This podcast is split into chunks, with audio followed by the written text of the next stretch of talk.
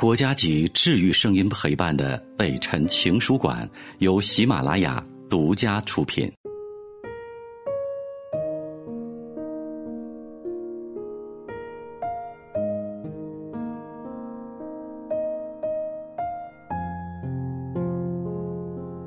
北辰的情书馆，这里有写给全世界的心事，欢迎你来听我，我是北辰。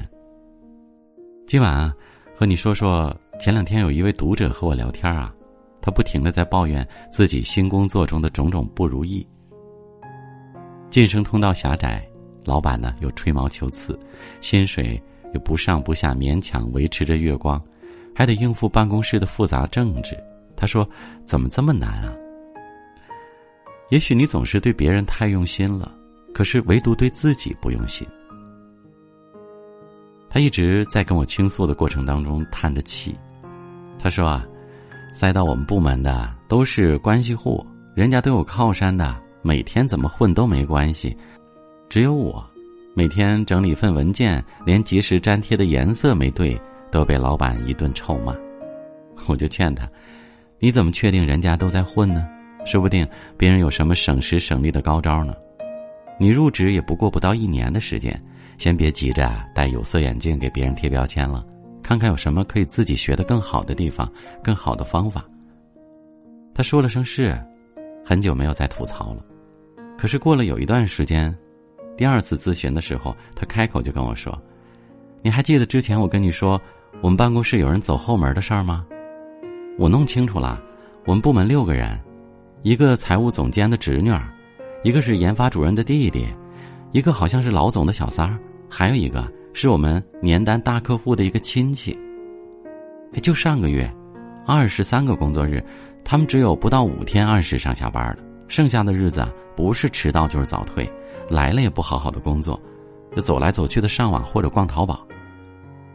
我已经加班好几个月了，可是上个季度的绩效，被老板偷偷拿去做了人情。我很好奇，我说你是做人力工作的吗？为什么对别人的背景、出勤和奖金知道的门儿清呢？他说：“我就坐在靠门口的位置啊，他每天上班下班，我都会看一下表。奖金的事儿也是我偷偷打听财务部的人打听到的。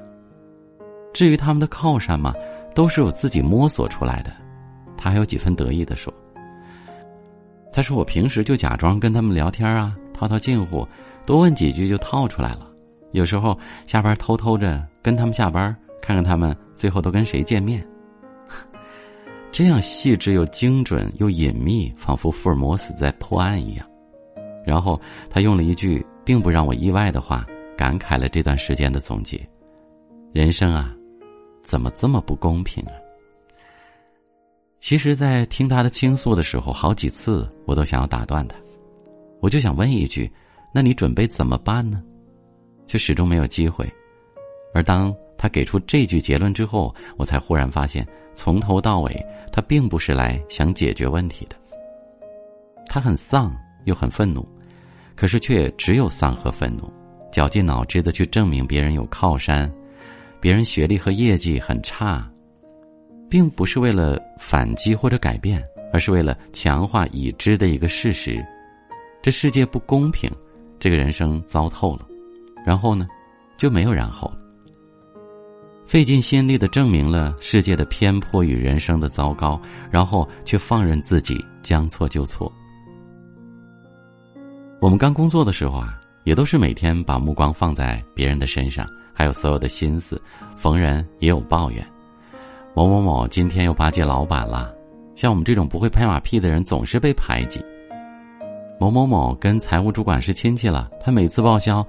都把自己的私人开销加进去了。那些人每天迟到，没人批评他，肯定有背景。这种抱怨所向披靡，听到的人往往会出于礼貌的感慨一句：“真是的，怎么会有这样的人呢？”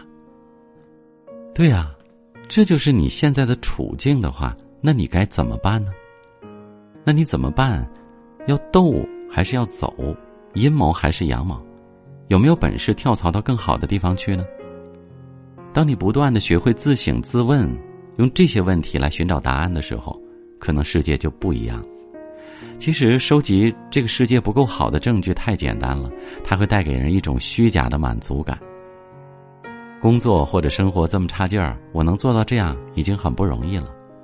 这是我们无意识当中选择的防御现实的方式，一边明知这世界不够好，一边绞尽脑汁搜集所有证明不够好的证据，然后呢，放任自己陷入愤怒、丧、无力、愤怒的循环。李松蔚老师曾经写过这样一段话：一个人从面对事实到能够发自内心的接受这个事实的存在，还需要度过或长或短的一个时期。有些人面对问题会卡在这个特殊的时期，怎么可以有这种人呢？好像在跟命运讨价还价一样。他们把绝大部分的能量放在自己的委屈上，这是一道心理上的护城河。他们先是树立了一个规则：这件事儿是不是应该的？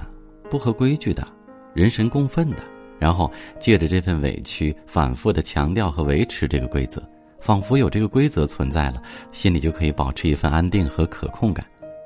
可是那些虚无的可控感呢，跟真正的可以掌控自己的人生依旧是不一样。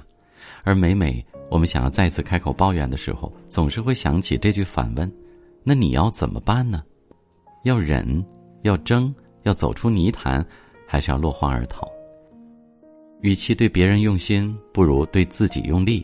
改变自己总是痛的，但这痛远比麻木值得。毕竟我们可以改变的也只有自己。好了，和你共勉吧，一起加油。这封信送给你，晚安，明晚见。